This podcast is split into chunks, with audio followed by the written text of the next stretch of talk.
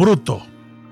Había prometido que lo haría a mediados de marzo, como los que habían asesinado al emperador romano Julio César, pero se decidió homenajear a la República en el mes de la patria y a un mes de los 30 años de la Constitución Nacional, ante la cual se había juramentado presidente y sobre la que construyó su liderazgo alternativo ante uno que pretendió violarla.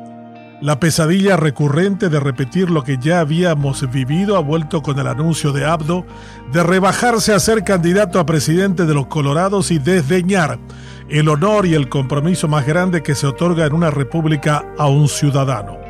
Pudo más su ambición desprovista de medida y proporción, las salamerías de su entorno, los malos consejos de víctimas anteriores como el caso de su director de Yacyretá, quien perdió todo buscando la misma victoria pírrica. No ha querido ser el único mariscal de la derrota y arrastra al mismo camino a su jefe de ocasión.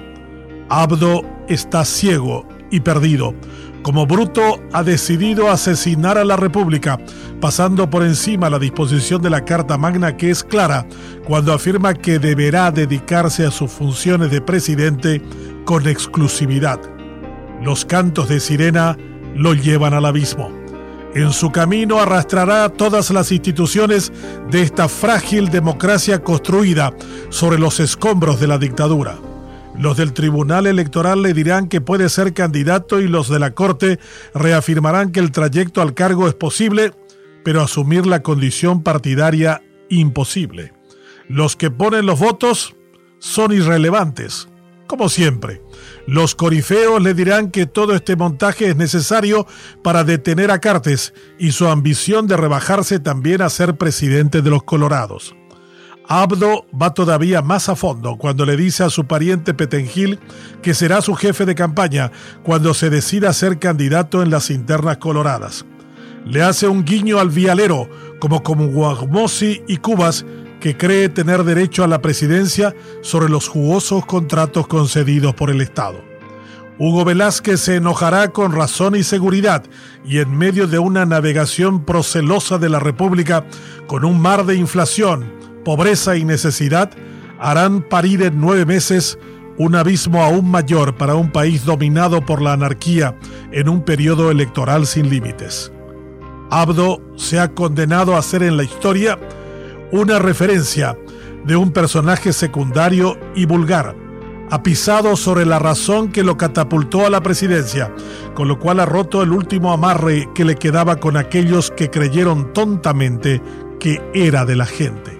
Solo pretende salvarse, promover a algunos cercanos y poner bajo custodia los recursos acumulados.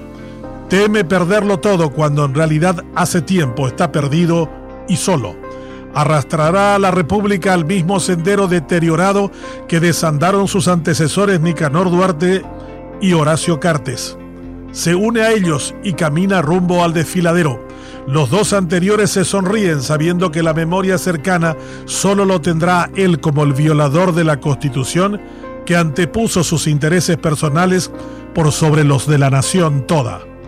Ganan los cartistas porque rebajándose a la condición de violador de la Carta Magna, se iguala a ellos y se queda sin discurso ni argumento.